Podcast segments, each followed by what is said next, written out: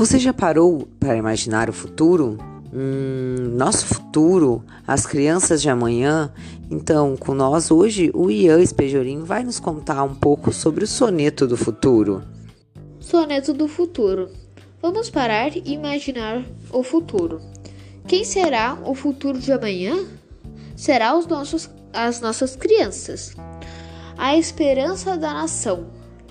Cuidado do futuro com respeito. Não basta só ter respeito. Sem amor, felicidade, cuidado e carinho. Se nós, senão o futuro não cresce bem. Devemos proteger as crianças, mais que a nossa própria vida, para que elas não fiquem feridas. E para você que está ouvindo, preste muita atenção.